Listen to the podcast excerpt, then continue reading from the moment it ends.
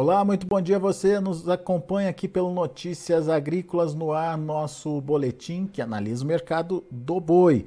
Um mercado que tinha uma expectativa de é, pelo menos uma retomada aí com a demanda interna impulsionada, mas alguns fatores estão mudando esse rumo nesse momento. Vamos lá para São José do Rio Preto, onde está Gustavo Figueiredo. Gustavo Figueiredo é sócio da Radar Investimentos, está de olho nesse mercado do boi. Seja bem-vindo, viu, Gustavo? Obrigado por estar aqui com a gente mais uma vez, nos ajudando a entender o mercado do boi. Eu que agradeço, Alexandre, pelo convite sempre. Vocês estão ouvindo aí ao fundo barulho de chuva aí, né, Gustavo? E esse é um dos fatores que é, fazem parte da nossa análise de hoje, certo? É isso aí, não é uma chuva leve. É uma chuva que é bem esperada. Gostamos dela aí para produção, para pastagem, para tudo, mas num momento aí com volume de animais confinados, esse volume que está caindo aí ao longo de setembro aí, ele é um fator complicante nesse momento. Por que, Gustavo? O que, que acontece quando chove? Num, num confinamento, por exemplo? Alexandre, num confinamento, o animal já é, comendo, é, já há muito tempo confinado, o, o esterco, né? O volume de esterco ali, a comida molhada, tudo isso aí, ao invés do animal continuar ganhando peso, ele tem um retrocesso nesse, né, nesse plano aí, né? Onde ele pode ter até uma perda de peso. E o que complica nesse momento é essa chuva, somada essa chuva com escalas longas, você não conseguindo antecipar abate, ele gera um problema gigantesco aí dentro dessas grandes indústrias aí de carne, ou seja, nos confinamentos. E daí você tem a pressão do confinador que quer colocar aquele animal para evitar que ele perca peso, aumenta a oferta, pelo menos naquele momento das chuvas. Exato, só que o problema hoje é que nós, as nossas escalas já são longas, então você não consegue abater ele amanhã ou depois da manhã ou semana que vem. As escalas já são aí é, fazendo o final do mês de outubro e iniciando em novembro. Ô Gustavo, e o que, que isso significa para preço da arroba? Alexander, infelizmente a notícia é que é só pressão sobre preço, não tem alta nesse momento. Então você tem, as indústrias já têm todas as suas escalas tomadas, já tem a quantidade de animais negociados ao longo do mês de outubro. Logicamente que um ou outro ainda cabe, né? ainda tem espaço, só que é uma negociação no preço do dia. Ou seja, aquelas negociações que são no preço do dia são negociações é, com preços abaixo da, das referências das últimas semanas e dos últimos meses. Então, nós estamos falando aí de um preço hoje São Paulo de 290 para boi China, sendo praticamente o teto. Né? Logicamente, existe alguns preços a 300 ainda, que é o teto do teto?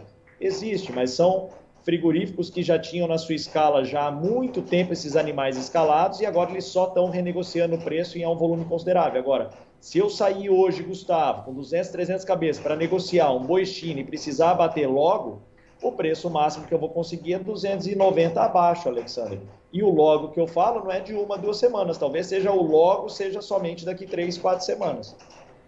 Mas daí, Gustavo, a gente está vendo toda essa euforia com as exportações. Essa semana saiu um relatório de exportação que indica que a gente vai ter recorde de, de vendas aí de carne bovina é, agora no mês de setembro.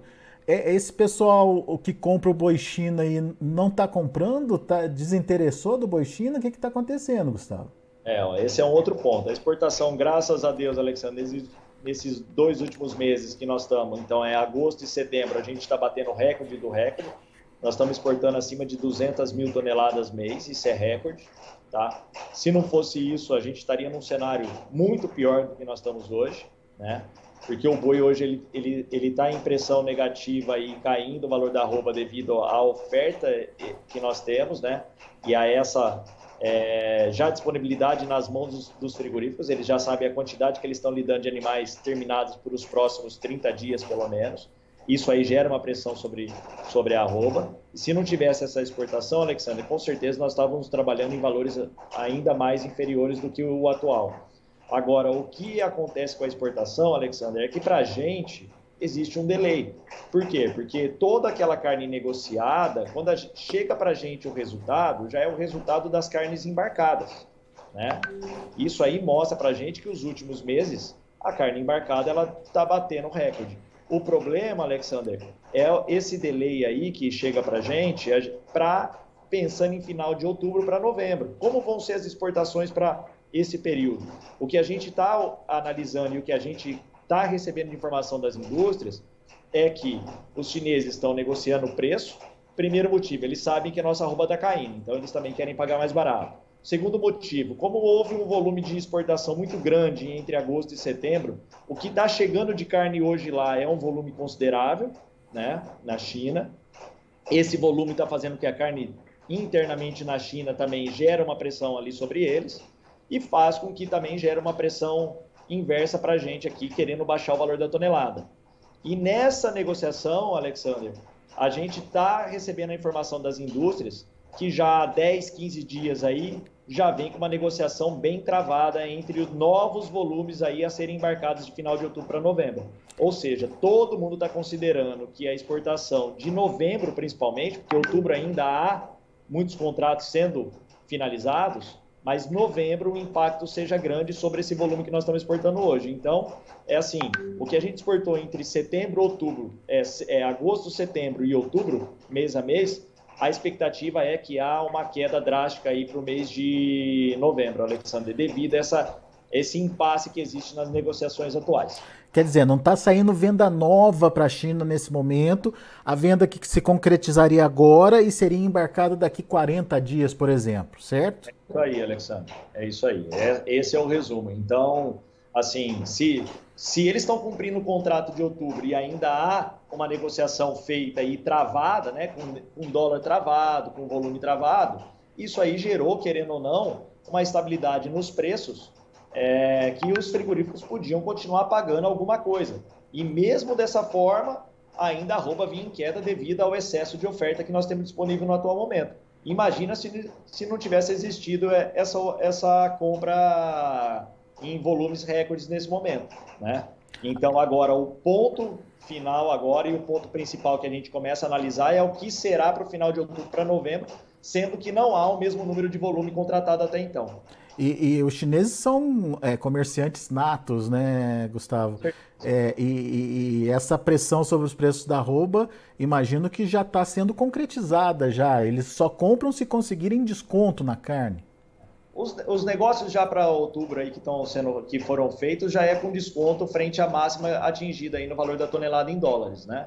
E ainda eles estão nesse momento ainda fazendo mais pressão sobre o valor dessa roupa, né? ou seja, eu, é, já estamos falando aí próximo abaixo de 6 mil toneladas fácil, chegando a 5 mil toneladas, coisa que a gente já que a gente vendeu com valores muito superiores a isso.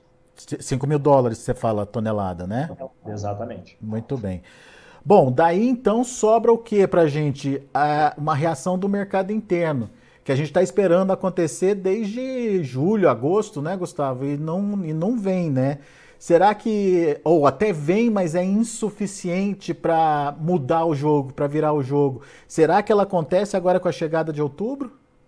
Aí é que tá, Alexander. Vamos falar que, que é o mercado interno se recupere, né? Mas a exportação cai a 30%, 40% para novembro. Então é um balanceando o outro para não deixar ter uma explosão nesse momento, né? Somada a essa oferta já disponível na escala dos frigoríficos, eles sabendo a quantidade e o volume de animais que eles já têm para serem abatidos aí nos próximos meses, não tem uma pressão altista nesse momento. Agora, nesse curtíssimo prazo agora para hoje, é que complica ainda mais a situação, porque você não tem data para ser abatido seus animais no curto prazo, os frigoríficos já estão com as escalas tomadas, os preços a gente já está sendo, já estamos trabalhando abaixo de 300 reais aí para boi China, e vários frigoríficos, como não tem esse contrato futuro, é, ou seja, de negociação da venda dessa carne, eles também não estão podendo fazer uma compra também antecipada já para o mês de novembro. Mas se a escala dele já está tomada para outubro, nesse momento você vai vender nesse frigorífico, nem preço ele não vai te dar. Né? Então, ah, quero vender volume. Qual é o preço hoje? Ele vai jogar ali no chão. Então, nós estamos falando hoje de 285, Alexandre, para boi China aqui com volume. E quem tem 5 mil, 2 mil bois hoje na mão, que é o ideal para você fazer uma negociação melhor, quanto mais volume em boi, mais você consegue preço, né? Ao contrário de qualquer outro produto, o boi, né? é, você hoje não consegue vender hoje 5 mil animais aí numa pancada só, sendo que todo mundo já está tomado a escala e o frigorífico nem quer esse volume todo. Né? Então tá, tá muito complicado. E o problema, Alexander, é o seguinte, que com essa queda aí ao, ao longo de agosto para setembro, muita gente está retardando o abate, ou seja, já tem muitos animais dentro do coxo com mais de 120 dias.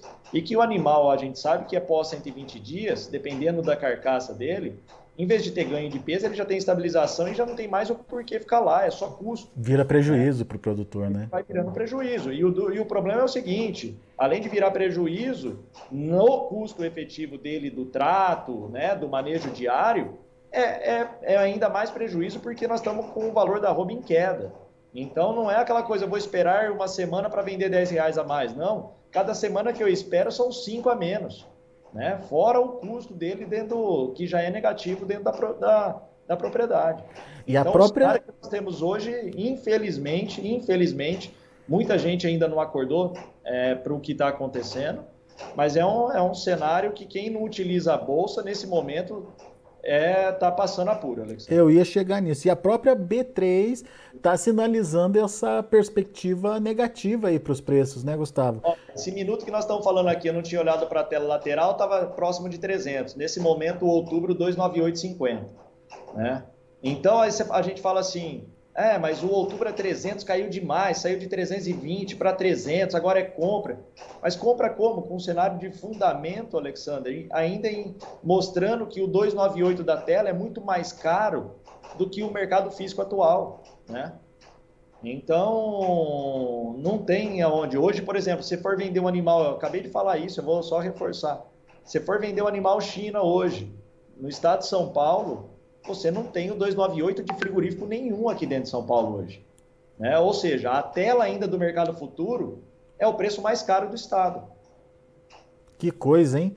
E, e os outros vencimentos acompanhando, né, Gustavo? Estou vendo aqui novembro, dezembro, tudo caindo mais de 1%, é, né? Um, um puxa o outro nesse momento e aí começa o desespero, entre aspas, assim, a gente não sabe o que vai ser novembro, até duas, uma semana, sei lá, cinco dias atrás, o novembro era 315, né? Novembro agora, nesse momento, 305, 304, 75 para ser exato. Então é um 305 você olha assim, ah, eu não sei o que vai ser dia 30 de novembro, né? Mas a gente está falando sobre a exportação nesse momento, que ela é uhum. é ruim ainda, o cenário, não uhum. tem nada que me faça considerar uma explosão de preço. A, é. a, não ser que realmente a oferta reduza nesse período. Mas o que a gente está vendo, Alexandre, é que a oferta ela está ela tá continuando e tem muita gente segurando esse animal aí, esperando novos preços. Só que a cada dia que passa, 120 dias, 130 dias, 150 dias de coxo, infelizmente não tem mais o que segurar. Né? É. Vai ter que vender e repor o animal mais barato, que é o que vem acontecendo também no setor da, da reposição. Um animal mais barato, né, Alexandre? É apesar do seu custo é, de, de, alimentação ali elevado, né, Gustavo, você tenta é, ganhar, digamos assim, ou pelo menos minimizar perdas, é, fazendo essa reposição mais barata também, né? Isso está acontecendo, né, na prática? Tem, é, vem acontecendo na prática. Quando você já está perdendo num, num, Vamos pensar um, um, um pecuarista que está confinando seu animal já 150 dias. Ele não tem mais o que ganhar ele está perdendo nessa produção. A única forma dele retomar esse prejuízo atual é fazendo uma bela reposição, né, Alexandre? É. Tá? E outra, e utilizando, logicamente, as ferramentas existentes para que ele possa garantir as suas margens. Porque no período que nós estamos agora, 2022, 23, 24, a gente estava falando isso aí num grupo de pecuária nosso aqui. É, a, o abate de fêmea ainda nem começou nos níveis é que a gente está falando de redução de rebanho, acima de 42%. Nós estamos ainda em abate de fêmea de 38% a 39%. As fêmeas ainda nem estão fazendo ainda a pressão que deveria fazer. Logicamente que esse ano já tem mais do que 2021. Sim, já tem mais. Só que 2023, 2024, com certeza esse volume de fêmeas aí disponível no mercado vão ser maiores que os, os, os números atuais. Ou seja, é ainda mais pressão sobre a roupa para os próximos anos. Logicamente que você tem aqueles intervalos que é um ciclo. O boi só não só cai, como não só sobe a vida inteira. Ele é um ciclo, ele sobe e cai. Né? Porém, ao longo do ano. Porém, a gente sabe que a pressão, falando em média anual para 2023 e 2024 frente ao que foi 22 já, ela é muito maior para 23 e 24 devido à disponibilidade de fêmea que vai ser abatida aí ainda mais com a queda da reposição, que ainda acelera esse abate de fêmea. E tem o agravante da, da tal recessão global que está todo mundo com medo, né, Gustavo? É, será é que. A questão da inflação que pegou o mundo inteiro, né, é, né, Alexander? Exatamente. E, e, o poder da população mundial ela reduziu, e que afeta diretamente a nossa demanda. Pois é. Momento bastante delicado e de atenção redobrada para o produtor, principalmente revisando seus custos, fazendo bons negócios, aproveitando as oportunidades, fazendo as contas e mais uma vez aquela história, né, Gustavo? Não deixar de usar as ferramentas de proteção, né? É a única que tem na mão do pecuarista para ele sair do, do risco frigorífico, para ele sair do risco preço. Quem coloca o preço no boi quando você utiliza mercado futuro é você mesmo, ninguém mais, né? E tá aí, a ferramenta é tão fácil de ser usada, é, basta querer aprender, porque a questão de, de práticas dentro da propriedade, Alexander, todo pecuarista já é um zootecnista bem formado, né? O que precisa é a parte de comercialização. Isso aí é o nosso mercado, se a gente analisar hoje, com 20 mil contratos em aberto, Alexandre, nós estamos falando de 300, 400 mil cabeças travadas só. Olha o nosso rebanho. Então, a, a falta de utilidade nisso aí para a pecuária é muito grande. É. A falta de querer aprender uma coisa que parece ser difícil, mas é muito fácil, é muito grande. É só a gente pegar a evolução do, do que, é o, do que são os grãos da bolsa, ou do, agrope, do, do agricultor utilizando. Tem safra que você vende um ano, dois anos antecipada, né? E ninguém fica sem, pelo menos, travar os seus custos, né? Na parte da agricultura. O, o contrato de milho nos últimos dois anos explodiu depois que virou é, é, realização financeira, né? Sem ter entrega física. O boi está no que está aqui há muitos anos e não, e não move desse volume, né? É. Então a gente vê aí a, a diferença entre é, a prática da pecuária e a prática da agricultura. Infelizmente, mas está aí. Creio que com o tempo aí e as mudanças aí de, de gerações, né, isso aí vai, vai mudando esse conceito. Muito bem. Gustavo Figueiredo, muito obrigado pela sua participação aqui com a gente, pelos alertas aí, é sempre importante o produtor entender os cenários possíveis de acontecerem. Óbvio que a gente torce aí para uma virada de demanda do mercado interno, a gente torce aí para uma redução, enxugamento da oferta aí nos próximos dias, para que isso possa dar no mínimo suporte para os preços, mas por enquanto não é isso que está acontecendo, não é isso que está se concretizando. Então é bom acender o sinal de alerta aí e ficar atento às informações para é, não perder dinheiro, né, Gustavo? É isso, Alexandre. Infelizmente, o curto prazo aí, a virada de setembro para outubro aí, não é, não é um cenário muito bom aí que mostra expectativas de, de retomada de preço no, no curto prazo. E aí a gente vai conversando aí ao longo de outubro aí, vendo o que, que pode clarear para a gente para os próximos meses aí até final do ano. Muito bom. Meu amigo, obrigado mais uma vez pela sua participação aqui conosco. Volte sempre. Eu que agradeço sempre o convite, Alexandre. Um abraço a todos. Valeu, abraço. Tá aí, cenário pouco positivo aí para o boi gordo nesse momento. É, para agravar a situação, essas vendas patinando aí para a China. É, vamos, vamos separar as coisas. Uma coisa é o que já foi vendido, que está sendo embarcado e o que está aparecendo nas estatísticas nesse momento. Outra coisa são os negócios que acontecem agora para os bois serem abatidos e posteriormente embarcados. Talvez isso acontecendo é, lá para final de outubro ou, ou mês de novembro. As negociações agora, segundo já relatou para a gente o Caio Junqueira, e agora confirmando para a gente aqui uh, o Gustavo Figueiredo, é, estão patinando. O chinês está vendo a carne é, que ele comprou em, em agosto e setembro chegar lá no, no, nos portos, está vendo volume chegando, é, a tendência de a queda é, da carne também por lá e está uh, vendo que o preço da arroba está caindo aqui no Brasil e, portanto, entrou na negociação para tentar derrubar os preços, pelo menos essa é a conclusão do Gustavo Figueiredo nessa nossa conversa. Vamos aos preços, vamos ver como estão as negociações lá na B3, que também não vai bem não. Vamos lá. Olha aí, outubro, perdeu os 300 reais de referência, 299,45, caindo 0,61%. Novembro, R$ 305,45, caindo 1,05%. Dezembro, R$ 306,55, queda de 1,45%. Janeiro, R$ 308,00, queda de 1,39%. Indicador CPE ontem subiu 1,62% a R$ 306,70. Vamos ver o indicador de hoje. Possivelmente, hoje o CPEA deve ajustar, portanto, essa negociação com a arroba. A gente vai ficando por aqui. Agradeço muito a sua atenção e a sua audiência. Continue com a gente. Notícias Agrícolas, 25 anos ao lado do produtor rural. Se inscreva em nossas mídias sociais. No Facebook, Notícias Agrícolas. No Instagram, arroba Notícias Agrícolas. E em nosso Twitter, arroba Norteagri. E para não perder nenhum vídeo, não se esqueça de nos acompanhar no YouTube e na Twitch, Notícias Agrícolas Oficial.